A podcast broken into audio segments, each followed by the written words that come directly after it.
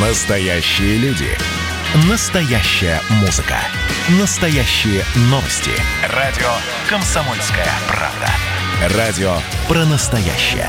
97,2 FM.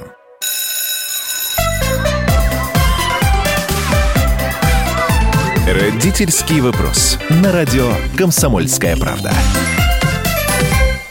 А, Итак, традиционное наше приветствие. Доброе утро, добрый день и добрый вечер. Вся страна 11 часовых поясов слушает наш родительский вопрос. Я Александр Милкус, Дарья Завгородняя. Здравствуйте. И наши сегодняшние гости – это Михаил Свердлов, контент-директор онлайн-курсов школы, наверное, уже Skyeng – и Алексей Половинкин, основатель и генеральный директор онлайн-школы «Фоксфорд». А если вы думаете, что мы вот сейчас назвали вот эти компании и будем их рекламировать, вы глубоко ошибаетесь. Мы как раз будем с нашими гостями говорить а, о том, Э, какие проблемы они создают нашему образованию сегодня а, и как они будут выпутываться из этого. Но сначала я хочу поздравить Михаила с днем рождения, насколько я знаю, сегодня у него день рождения. А, вот. А, Спасибо большое. И, и дальше пойдем по, по, по, по по плану нашему, по сценарию нашей программы. Э, Алексей, я вот что зацепился и почему хотел вас пригласить в эфир, вот в первую очередь. Э, вы проговорились на недавнем конференции TechCrunch о том, что уже 5%, почти 5% школьников э, учатся онлайн. И вот смотрите, сейчас дистант – и, по всей видимости, в этом была, была такая фраза, кратно увеличивается каждый год количество этих школьников. А, э, вот на каком основании вы сделали такой вывод? Откуда вы знаете? 5% школьников – это 750 тысяч.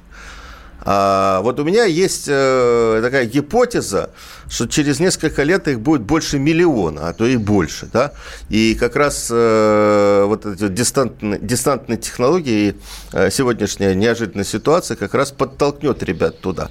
А, но вот э, на каком основании это, вот, у вас такие цифры? А, ну, смотрите, тут достаточно просто. Во-первых, мы видим а, в рост в одном из наших продуктов, который называется «Экстернаты домашней школы Фоксфорда», кратный рост год к году, и э, сейчас количество а, школьников, которые выбрали Фоксфорд и выбрали а, семейную форму получения образования у нас, а, ну, выросло в примерно в пять раз а, по сравнению с прошлым учебным годом.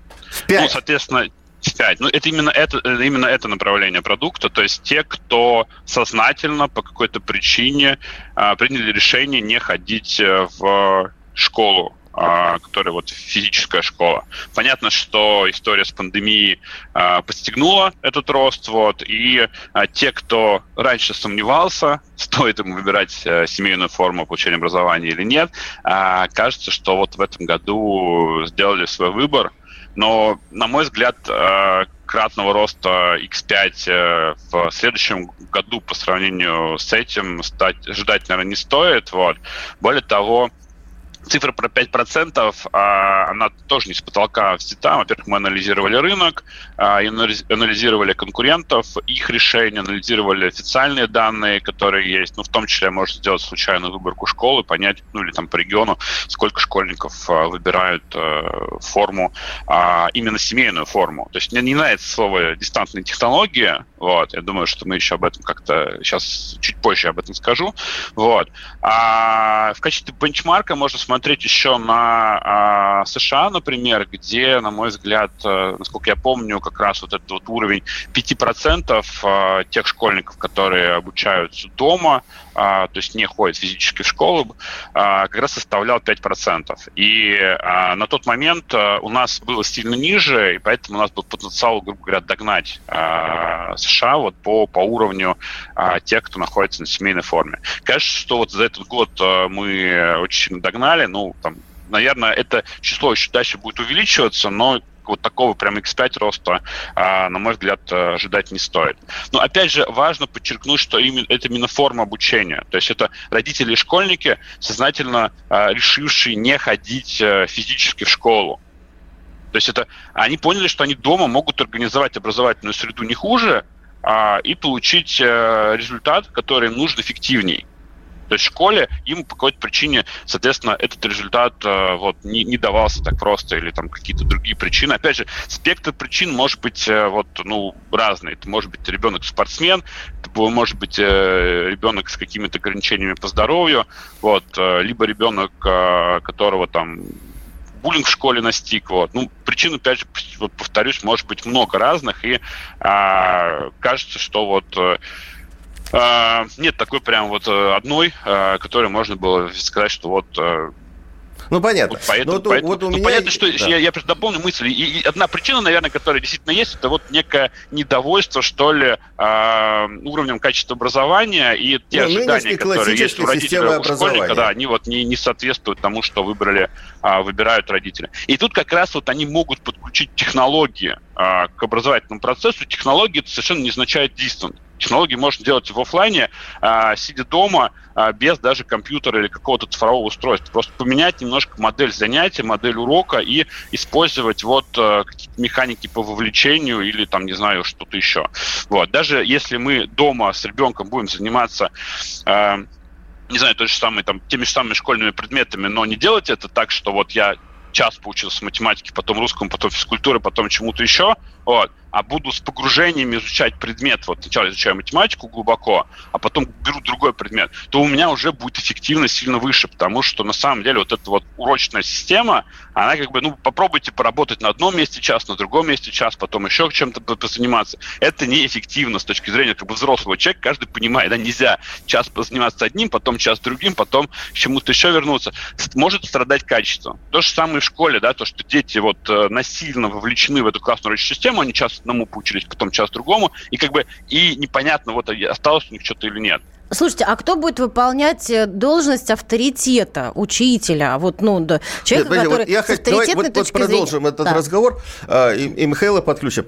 Э, вот смотрите, вот у меня есть гипотеза, что вот то, о чем мечтали наши реформаторы системы образования в конце 80-х годов, когда был такой был бурный э, рост вот, э, частных школ, там какие-то предложения и так далее, они, э, вот эти все идеи э, появилась возможность реализовывать только, может быть, последние 5-7 лет, когда появился такой бурный рост э, онлайн-ресурсов. То есть такая уже появилась очень серьезная альтернатива классической школе, абсолютно с разными характерами, с разными историями, с разными людьми.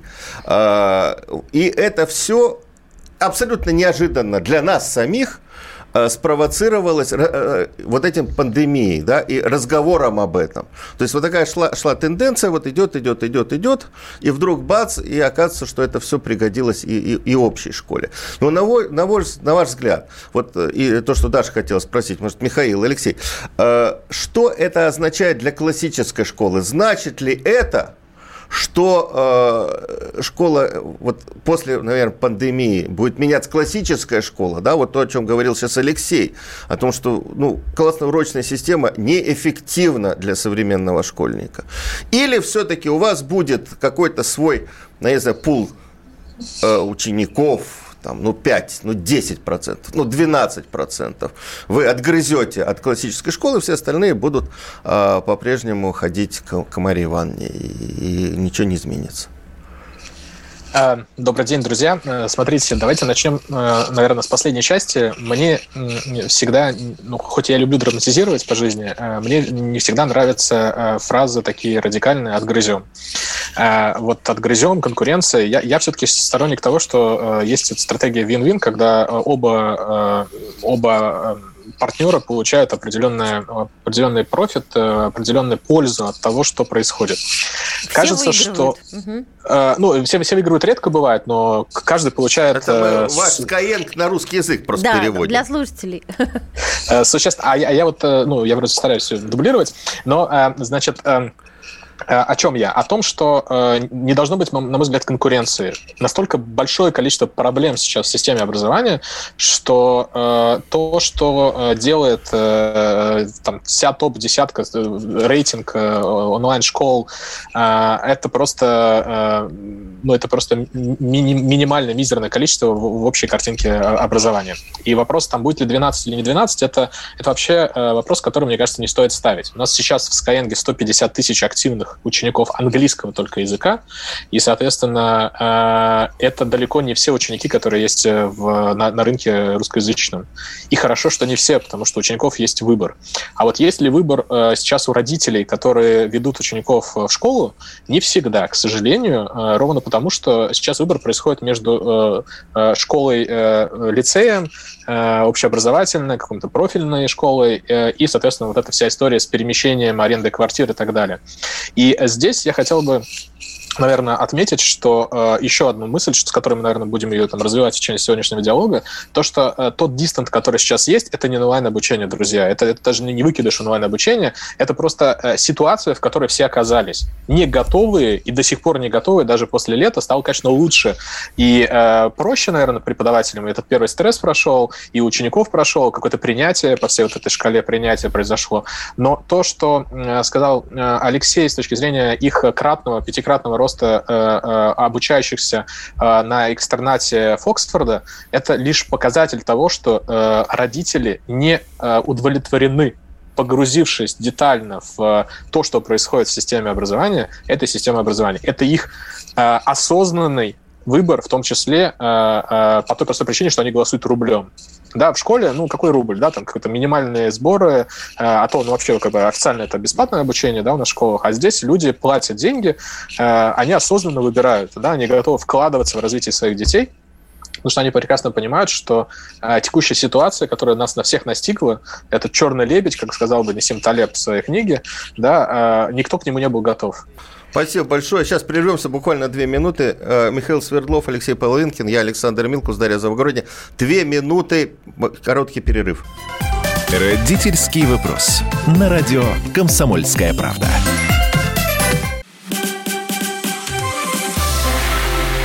Это было начало. Это действительно история, которая будоражит. Вся страна обалдела. И Россия родина слонов, она от океана до океана, да. И мы, мы всегда правы, мы никогда не сдаемся.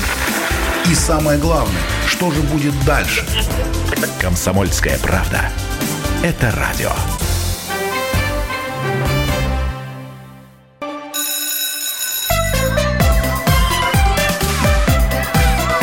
Родительский вопрос. На радио «Комсомольская правда». А, мы к вам вернулись. Я Александр Милкус, Дарья Завгородняя и наш сегодняшний гость Михаил Светлов, э, Свердлов, контент-директор Skyeng, и Алексей Половинко, основатель и генеральный директор онлайн-школы Фоксфорд. Алексей, все-таки... Э, а, извините. 8 967 200 ровно 9702. Пишите нам э, сообщение, Viber, WhatsApp. Э, что, вы думаете о современной школе и ее развитии. Алексей, все-таки то, о чем вы говорили вот в первой части, о том, что многие выбирают школы онлайн, э, и там Фоксфорд, Skyeng э, и, и так далее, а, потому что их не устраивает школа э, классическая, официальная, да, то есть это такой их escape, побег, да. А как вы считаете, вот то количество ребят, а мы уже посчитали, где-то 750 тысяч, ну, будет, наверное, подходить в ближайшие годы там миллион-полтора. А, это, наверное, лучшие ребята все-таки, да, те, которые мотивированы, те, которые хотят учиться, им хочется найти тот способ, который им больше э, подходит. А, во-первых, с одной стороны, что будет со школой, которая лишится вот этого все-таки, а, наверное, самого мотивированного звена?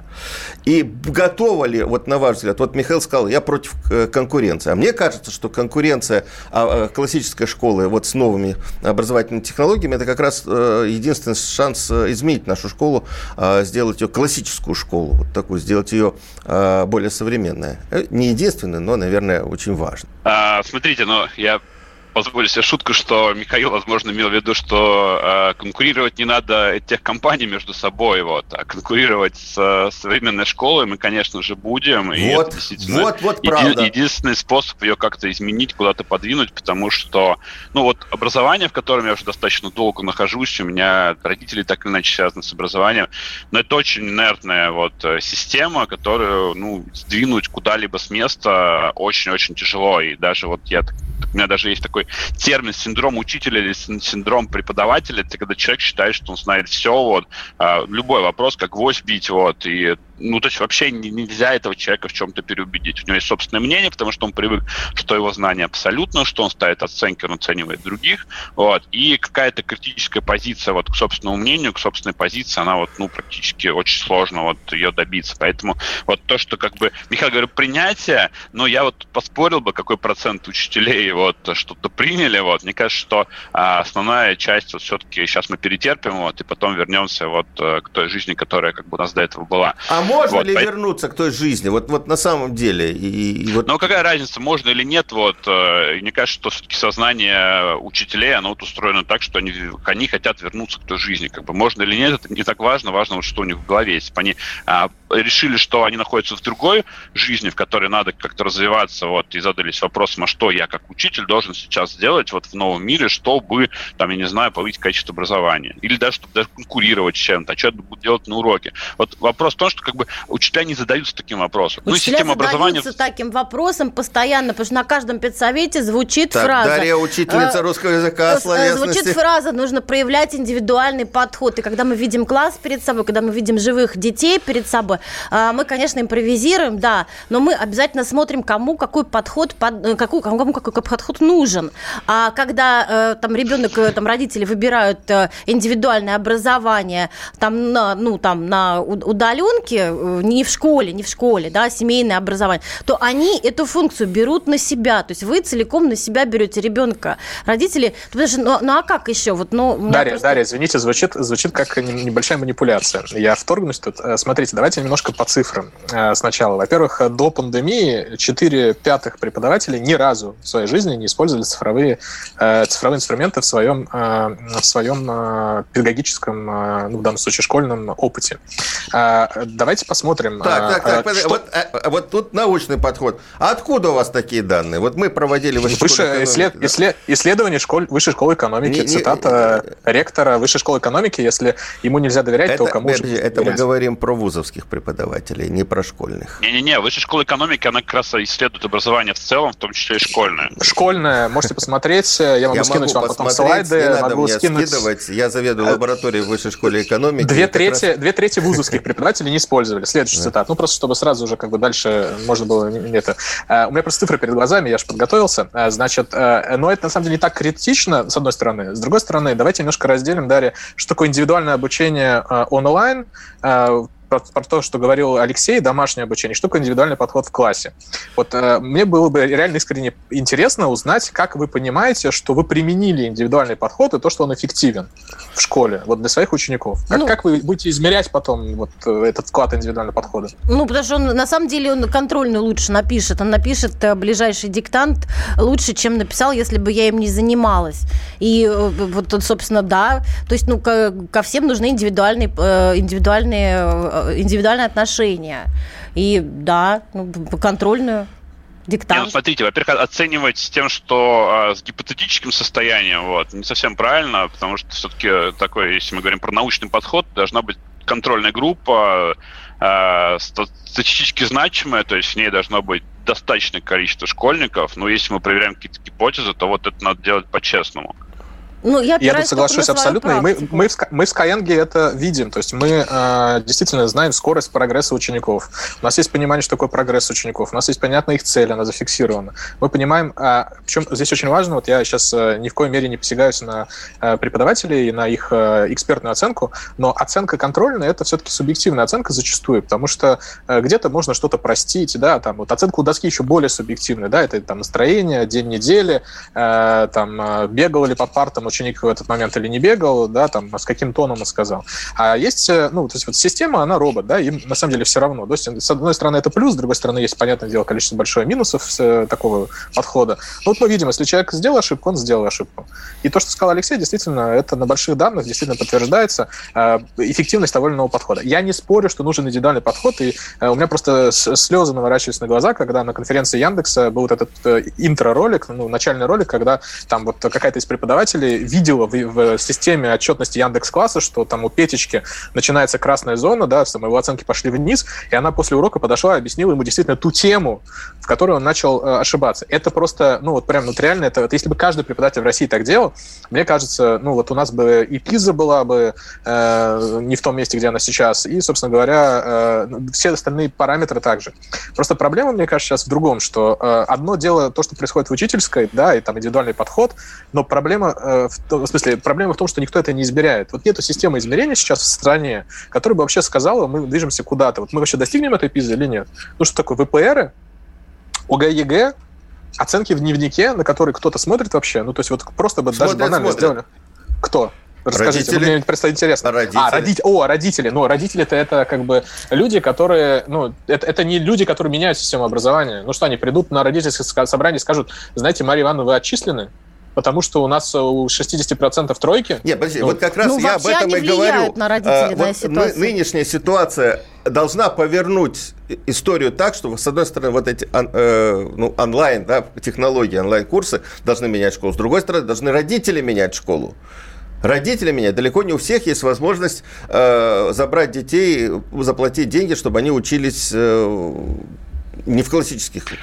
Ну, Четверть, коллеги, тут на самом э, деле детей. я, я, Четверть я детей.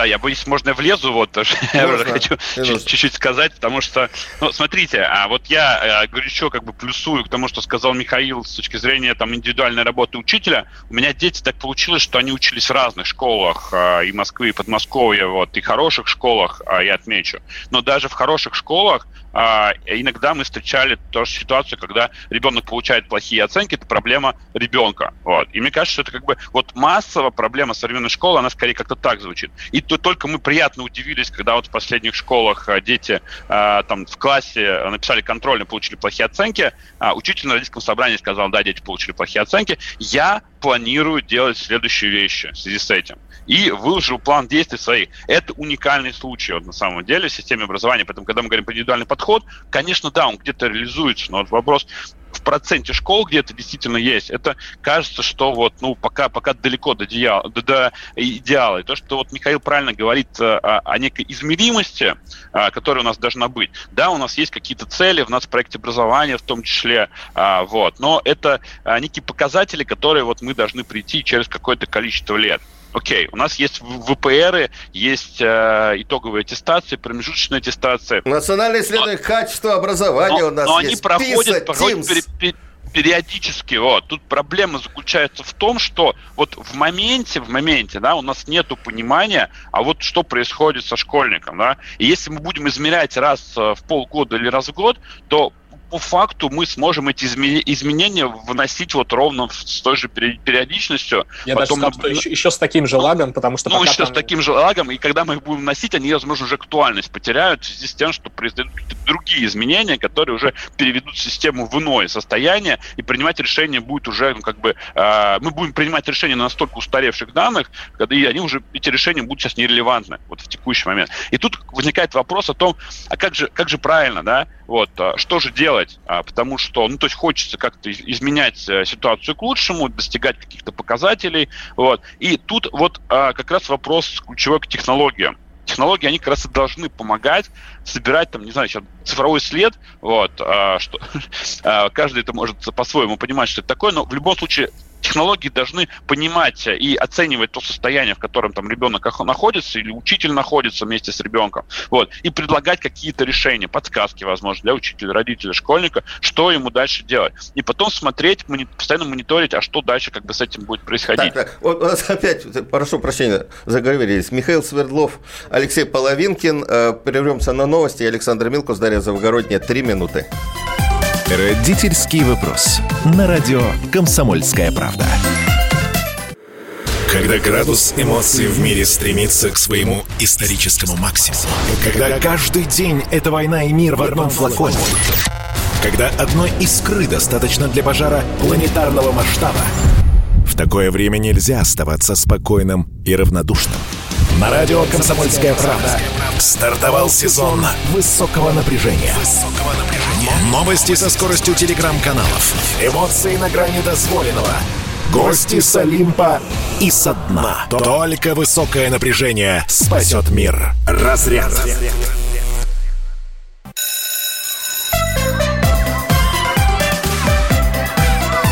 Родительский вопрос. На радио «Комсомольская правда». Так, мы снова вернулись в студию. Я Александр Милкус, Дарья Завгородний и наши сегодняшние гости. Алексей Половинкин, основатель онлайн-школы «Фоксфорд» и контент-директор школы курсов английского языка Skyeng, ну не только английского языка, слава богу, уже Михаил Свердлов, об этом мы еще поговорим. Но для начала я хотел бы все-таки, Михаил, вступиться за учителей и за цифры. Дело в том, что я заведую лабораторией медиакоммуникации э, в образовании Высшей школы экономики, и как раз в серии Института образования, в серии «Факты образования» вышли э, материал нашего исследования «Проблема перехода на дистанционное обучение в Российской Федерации глазами учителей». Это был э, массовый, массивный или массовый опрос, который мы провели со своими, э, с моими коллегами, и цифры такие. 64% учителей – опрошенных нами, а это больше 22 с половиной тысяч учителей из всех регионов, пользовались онлайн-платформами до э, того, как началась э, история с э, переходом на дистант и коронавирусом.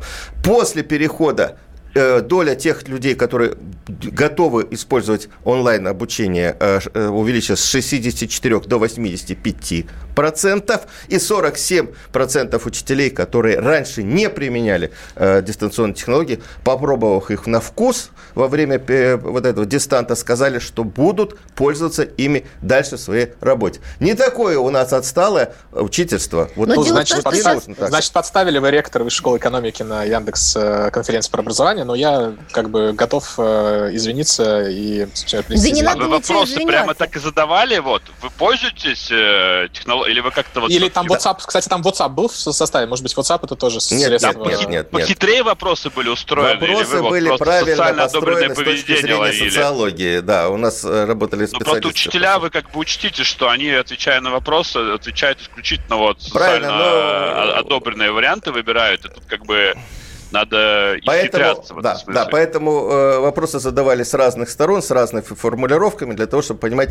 Но есть же в социологии специальная технология, э, чтобы проверить, врут или не врут. Ну, в общем, давайте Открытые уйдем от этого, задавать. да, потому что мы ну, Я еще только хочу добавить, что, что сейчас идет смена поколений, глобальная такая тектоническая история в, в, в учительском комьюнити. Сейчас приходят молодые учителя. Говорите по-русски, вот нам уже пишут, уже и вы говорить не будете. Знаете, проблема какая? 50 плюс, 50 50 плюс сейчас средний возраст преподавателя. Я не знаю, с этим будут спорить э, это, коллеги или нет. Это будет и, меняться. Ну, хорошо, меняться. я просто 50, я говорю про сейчас. сейчас. Вот мы сейчас же опрос это делали на текущей, да.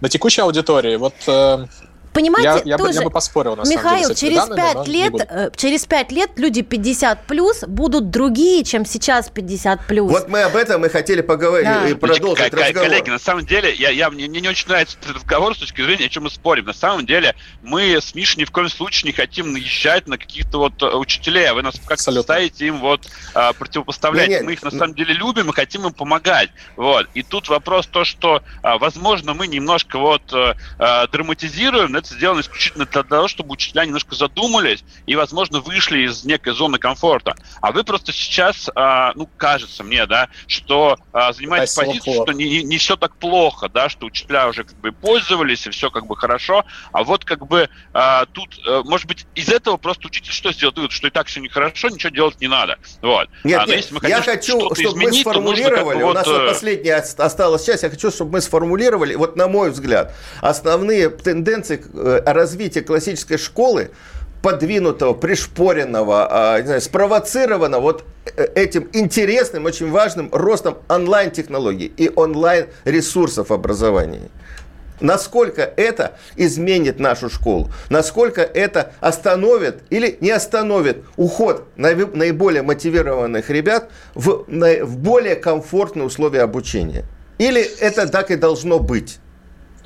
Слушайте, я думаю, что, конечно же, я, есть так, я, я думаю, и что будет в реальности, это две разные пропасти, ну, в смысле, это пропасть, да, между этим, что я идеализирую зачастую, я очень надеюсь, что преподаватели, те цифры, которые вы показываете, они э, и после возвращения в офлайн через год или через два, когда он там произойдет э, э, да, рано или поздно, э, технологии проникнут все-таки в обучение школьное и проникнут не просто на уровне ответов э, и на уровне разовых использования, а на уровне системного использования. И действительно, э, те данные, которые дает онлайн, в формате, то, что называется, blended, смешанного обучения, они будут позволять действительно приводить учеников к тем результатам, которыми захочется гордиться, к тем результатам, которые они вообще, в принципе, перед собой ставят, и мы научимся действительно ставить цели ученикам, и ученики научатся ставить эти цели, потому что, э, э, к сожалению, система образования школьная, она, она система, да, у тебя нет альтернативы, ну, кроме вот экстерната, и есть огромная доля социальной ответственности, что ученик должен закончить школу. Ну, давайте посмотрим, опять же, вот я, просто я человек цифры во всех пониманиях этого слова, 60% учеников не идут в 10-11 класс. Ну, потому что разные причины. Одна из причин, потому что, ну, 10-11 класс — это, кроме камеры хранения, это еще история про натаскивание на ЕГЭ, ОГЭ. Ну, в смысле, ЕГЭ уже, да, ОГЭ уже пройден, соответственно. А еще 50% учеников не идут в вузы. И это вопрос вообще, в принципе, о том, кого мы готовим и для чего в дальнейшем. Это реальная статистика сейчас. Я сейчас не придумаю, можете посмотреть на данные Росстата. Нет, это, это реальная, не спорю. Вот, спасибо, супер, круто, мы здесь сошлись. А вторая история в том, что э, для того, чтобы такие крутые, отличные преподаватели, которые, надеюсь, что все такие, э, как Э, наши соведущие, соответственно, э, могли совершать персональное обучение, персонализированное, строить персональные траектории.